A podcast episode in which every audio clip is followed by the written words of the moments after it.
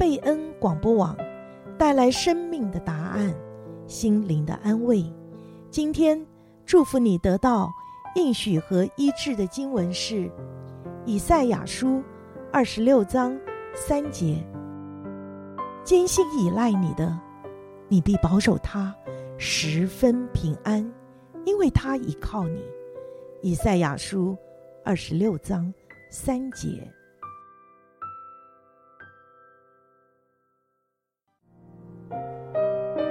听众朋友，欢迎收听贝恩视窗。贝恩视窗盼望为您打开心灵的视野，带您走遍世界，珍爱世人，将您的祝福带向远方。亲爱的听众朋友，欢迎你星期五晚上来到贝恩视窗。我是林菊，我是兰芳。我们今天要来介绍一位美南长老会来到中国的医疗宣教士啊，他在江苏有一个医院叫仁慈医院，他在那里当院长。哈啊，他的名字叫 Namuel Nielsen Bell 啊，他中文有一个名字叫钟爱华。哈，Bell 就是他的 last name。那他爱中国人，所以叫做钟爱华。那他在一九一六年的时候到中国哈，从事医疗宣教有二十五年之久哈，医病治人啊，也着重在传福音的啊事工上面，所以可以说是整个年轻的岁月都献给了中国人。那如果大家不知道啊，钟爱华的话，那他有另外一个身份，可能大家更为熟悉啊，他就是这个葛培理牧师的岳父啊，就是他的女儿嫁给了葛培理啊，所以今天我们就要来啊讲讲这个钟爱华牧师或是钟爱华宣教士的故事。嗯。钟爱华呢，他是一八九四年生在美国的 Virginia 这个地方。他的家庭呢很富有，那但是父母非常的敬虔爱主啊，他们参加了当地教会长老会的服饰。而钟爱华他在很小的时候呢，就已经显露出对棒球运动的天赋跟热爱哦。那他高中的时候呢，已经是全校非常出色的这个投手啊。他擅长投变化球，所以常常在赛场上是所向披靡啊，成为棒球领域的佼佼者啊。他的前景是很被看好的。但是这一位从小在家庭跟教会熏陶长大的少年人呢，他更是一个热心爱主、乐意奉献的基督徒啊！就早在他十七岁的时候，他已经清楚神对他的呼召，他想要当一名宣教士，并且决定去学医啊。为将来这个能够从事医疗宣教做准备。那后来呢，他的确就去了这个 Virginia 的这个医学院呢、他就是希望能够成为一个医疗宣教师，被神使用。那那时候，当学校得知他要去宣教的时候呢，就减免了他的所有的这个大学的学费。但是因为他棒球打得很好，他入学之后呢，就有一支棒球队的经理来找他，邀他签约啊，加入球队。这个呃，因为他很厉害哦，所以就是说，当时呢，经理为了他就接受了许许多多的条件。但是之后呢，其实钟爱华面临了两个选择，一个就是是不是要进军职棒大联盟，或者是要完成这个医学院的学业。但是这个钟爱华对他而言，他是毫不犹豫，他放弃了签约加入美国职棒联盟的机会，转而跟上帝签了一纸常人难以理解的合约。他心里面切切的所想的，就是愿意成为一个医生，去中国宣教，在他眼里面，使中国人的疾病得到医治。并且能够使他们的灵魂得到拯救，比他一生能够成为什么样的人更重要。而这样子的决定，也让他自己的父母真的是强力的来支持他如此做。哇，我真的是想到这样子的一个家庭，这样子的生命，我多么的盼望我们这个世代的基督徒也都能够拥有这个家庭那种对主的委身跟信靠，有这样子一个宝贵的那个天国的价值观跟眼光。对，啊，其实看到他这个故事哈，他是一个佼佼者哦，就是直棒的候选人哈，但是呢，他看重神。啊，过于看重人哈，所以他即使愿意加入球队，他还在合约中说他不在主日旅行或出赛哈，所以他是很看重这个自己的灵命的一个很优秀的人，他也很注重自己啊跟神的关系，所以每天都很早就起来读经啊，为自己还有为。别人祷告啊，在日常生活中呢啊，他也很追求要过一个圣洁的生活啊，所以当时在美国大学的校园呢，就有一个运动叫 The Student Volunteer Movement for Foreign Missions 啊，就是学生立志海外宣教的这个运动啊，在美国大学的校园啊，有很多的学子哈，就基督徒学子啊，就是。期盼在他们这一代可以完成传福音的大使命，哈，那所以就有成千上万的基督徒大学生奉献自己，愿意到海外宣教。那钟爱华呢，他不只是自己回应上帝的呼召啊，他还担任了全整个州学生立志宣教运动的这个团契的主席，哈，他鼓励同学们。一起献身到海外运动啊，所以在他获得医学学位之后呢，当然他很想要出去宣教，但是呢，他必须要先成为一个医生啊。那当然，他的梦想不是在美国行医，不是在美国成为一个啊最好的外科医生啊啊，前途无量。他是要去中国啊，所以他。为了要能够到中国这个宣教工厂啊，能够发挥他医疗宣教的作用，他就按照要求要先在美国医院要实习要锻炼，于是他就啊服从他差会的安排，到美国的矿区去行医三个月。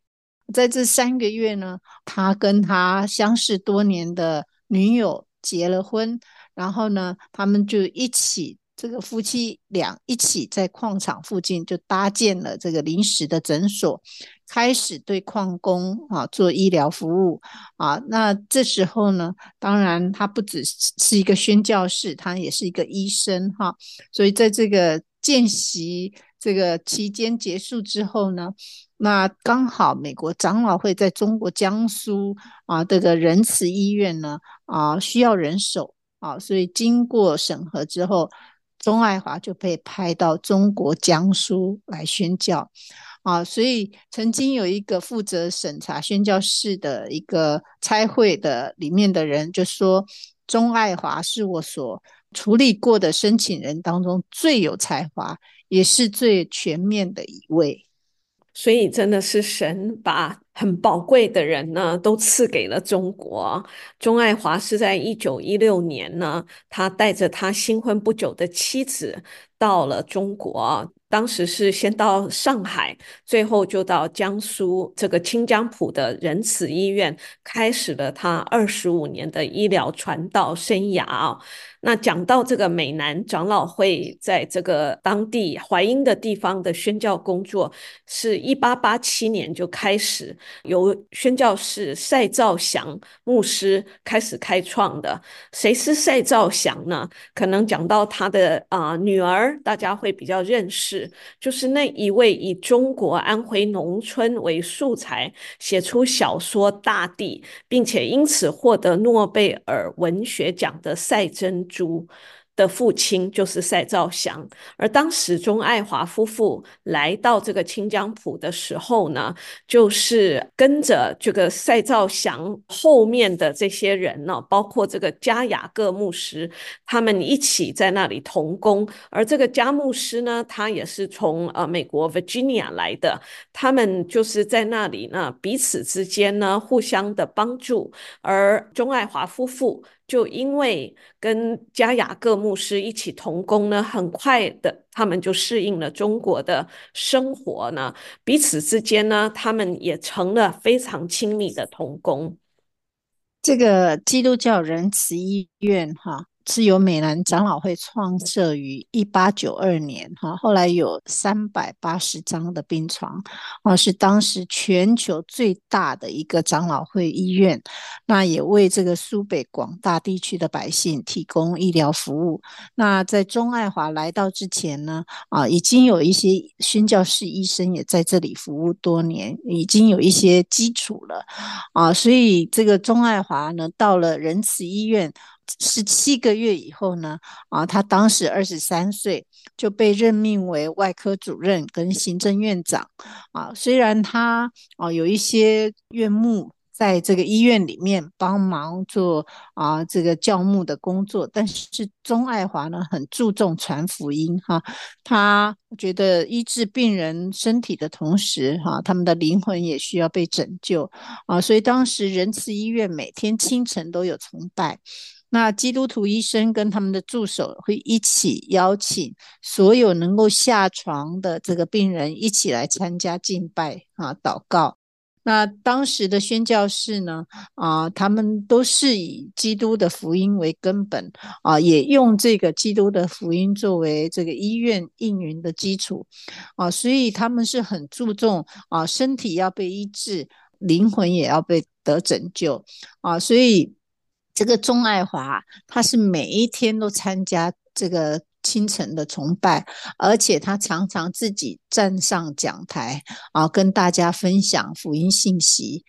啊。那每一次做手术前呢，他也会专程为病人为手术来祷告。那有一次呢，啊，还为一个妇女，她里面长了一个很大的肿瘤，哈、这是一个很危险的一个手术。她祷告以后呢，很顺利的摘除了这个肿瘤，哈、所以，呃，这也是一个很特别的事情，哈、就是不仅是借着现代的医学来医治病人，啊，他们还经过祷告，啊，也让病人可以看见被医治，不只是身体上的，也是心灵里面的。嗯，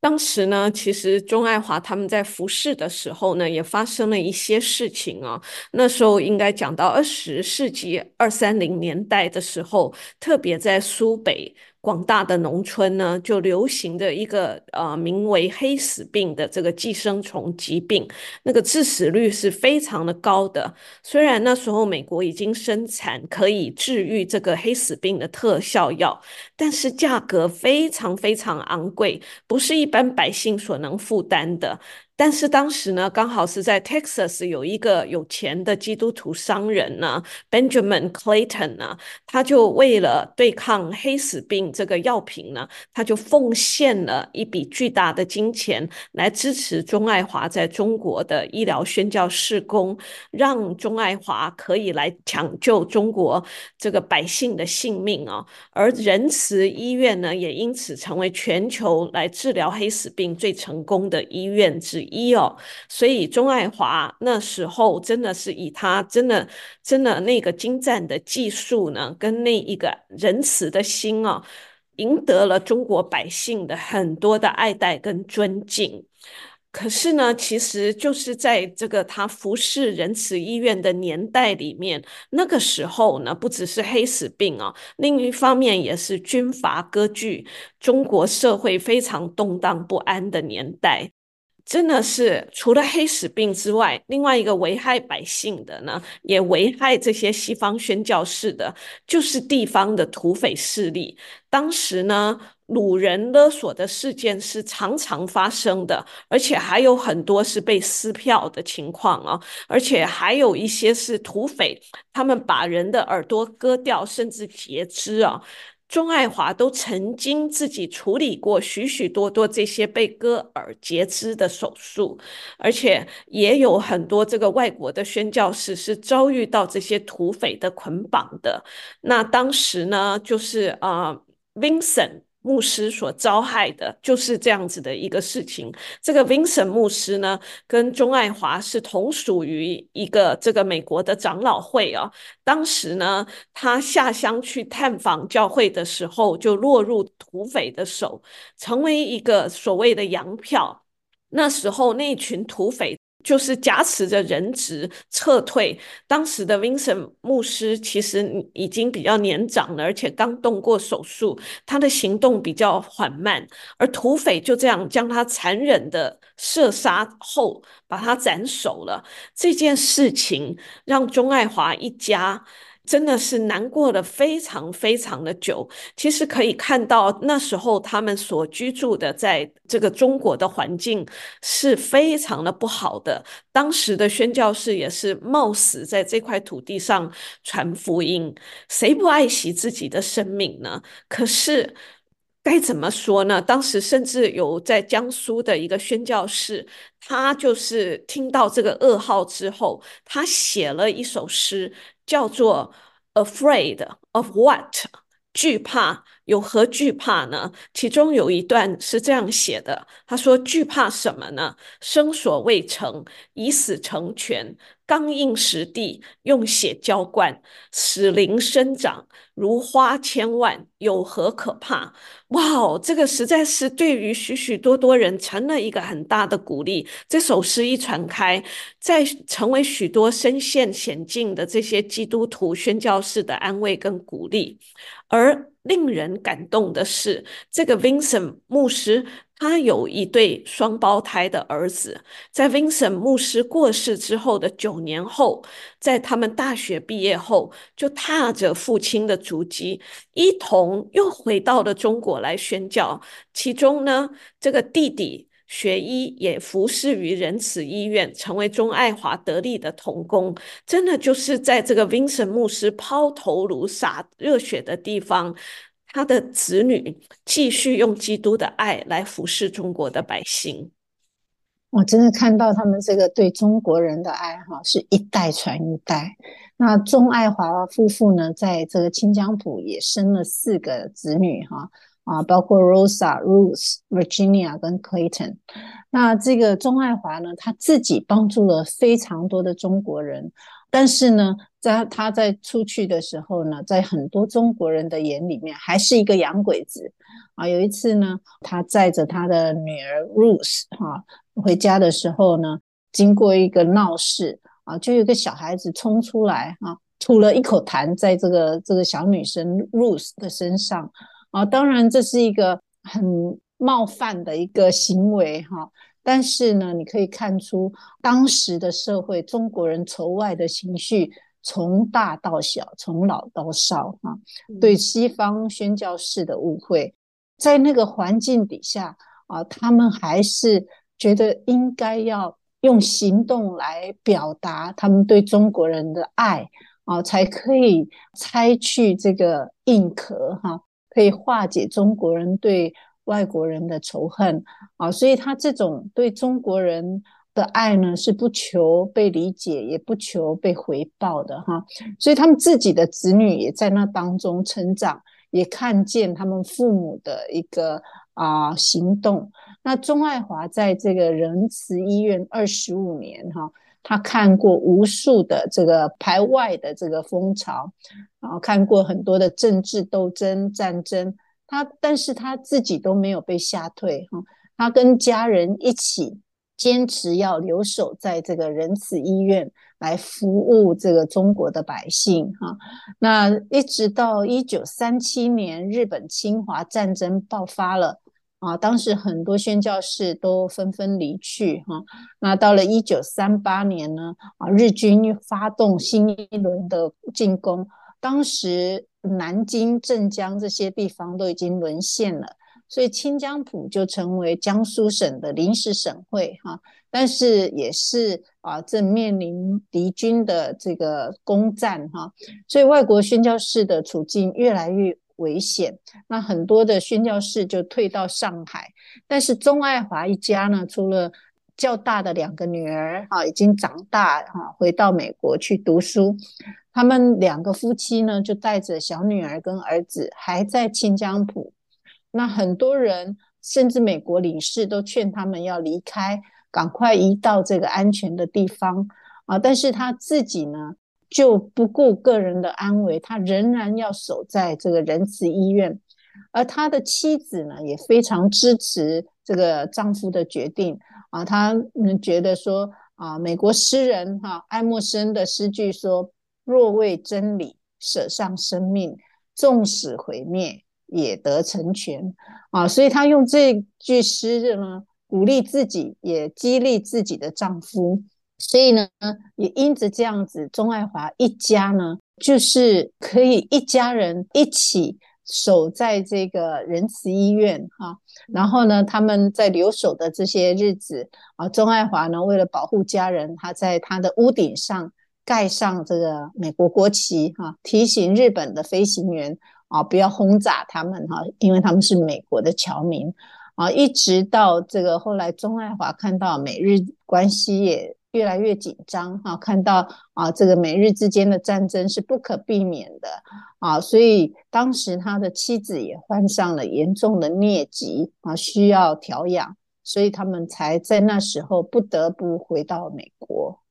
嗯，他们是在一九四一年呢离开，全家呢要离开的时候。医院内的许多的宣教士跟员工，还有当地的百姓，都到这个码头前来送他们哦。真的是这个地方呢，也是二十五年前他们所登陆的地方。许多人真的都流下了哈很不舍的泪水哦，并且就希望他们能够快快的回来。当时呢，钟爱华他自己。你觉得他把自己的妻子送回美国之后呢，他要很快的再回到医院来，继续在中国的医疗宣教跟服侍。没想到后来的几个月，日本就偷袭了珍珠港，太平洋战争随之就爆发了。钟爱华再回来中国的计划因此搁浅，就只好在这个北卡这个地方，在美国就定居下来了。那钟爱华虽然定居到美国了哈，但是呢，他每天早上第一件事呢，还是回到神面前读经祷告，开始一天的生活。那他就在他的家乡行医。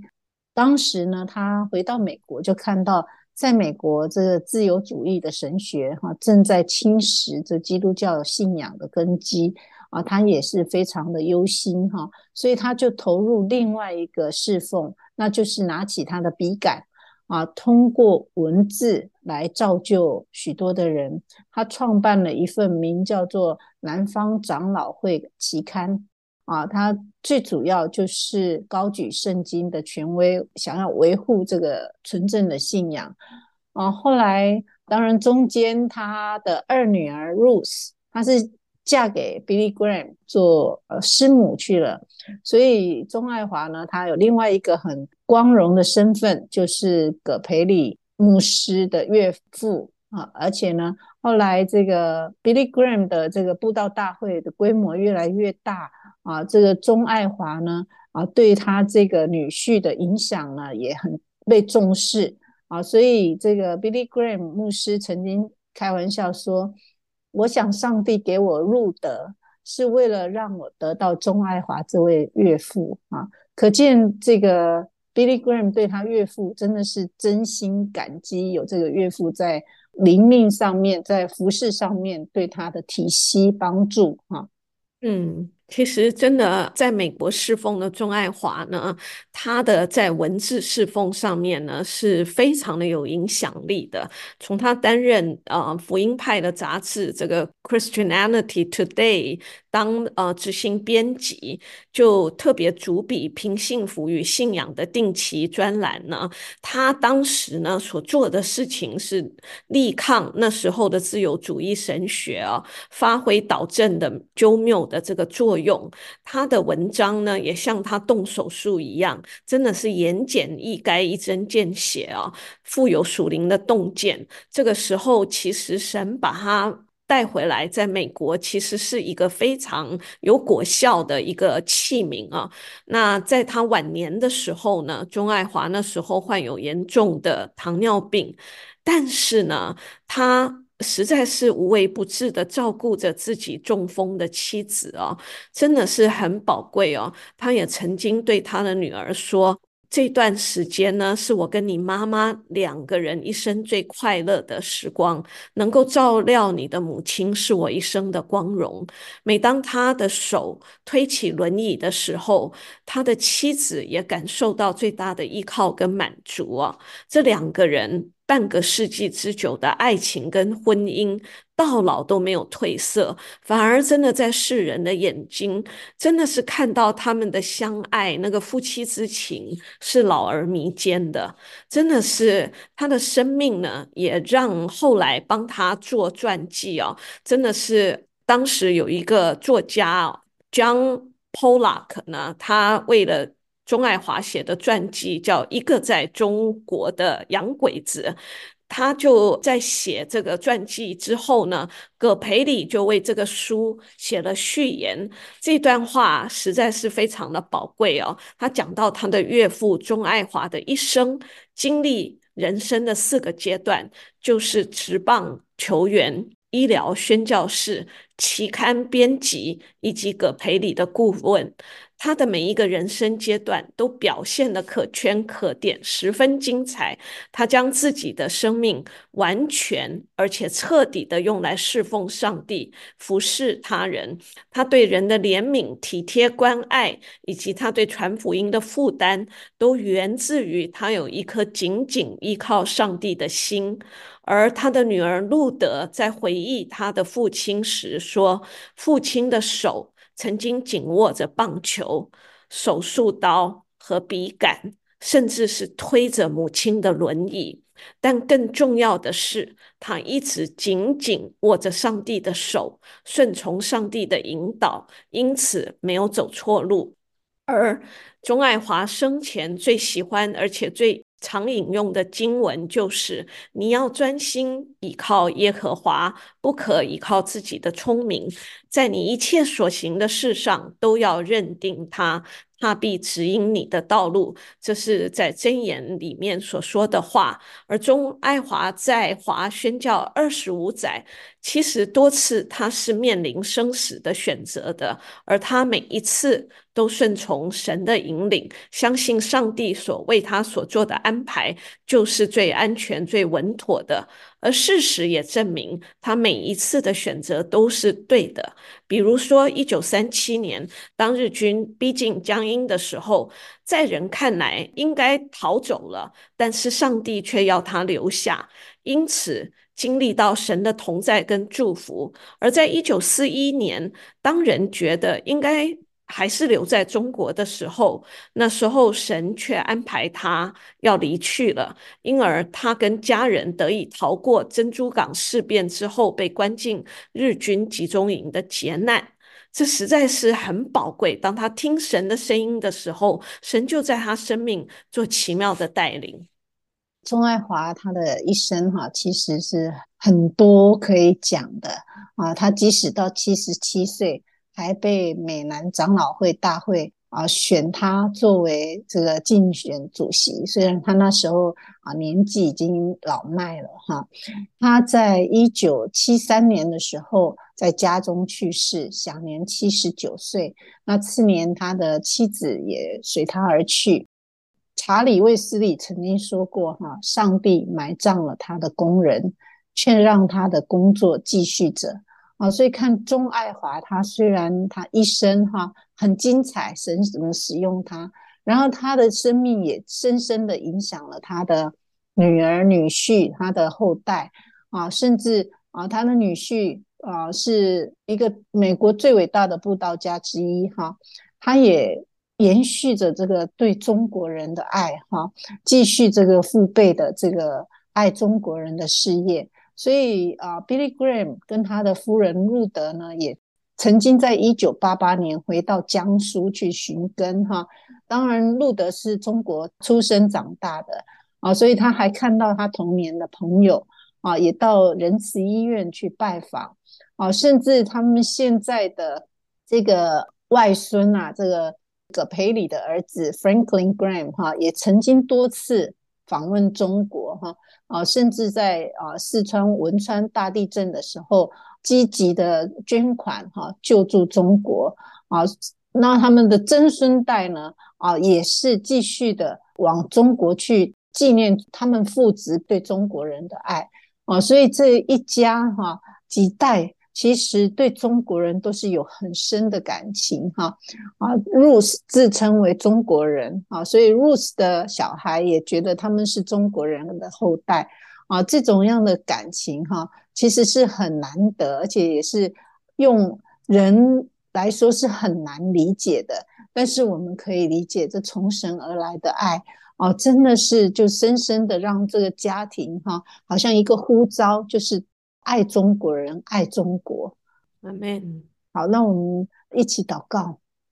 亲爱的主，我们谢谢你，让我们再一次看到哦，主啊，身为中国人，我们真的是啊，满得你的祝福，也因此我们得到许多许许多多你的仆人为我们所献上的爱，所所献上的生命啊，特别是啊，在这些传道人家中。他们一代一代的延续啊，虽然看到我们中国人回报他们的不是爱啊，是仇恨，但是他们还是继续啊，靠着上帝的爱，靠着上帝的恩典，他们不断的付出，以至于我们今天可以认识你，可以尝到这个福音的果子。我们谢谢你，我们赞美你，也求主你帮助我们啊，真的是来学习这些。你的仆人的样式啊，你的仆人在我们身上所做的，愿主我们也可以坐在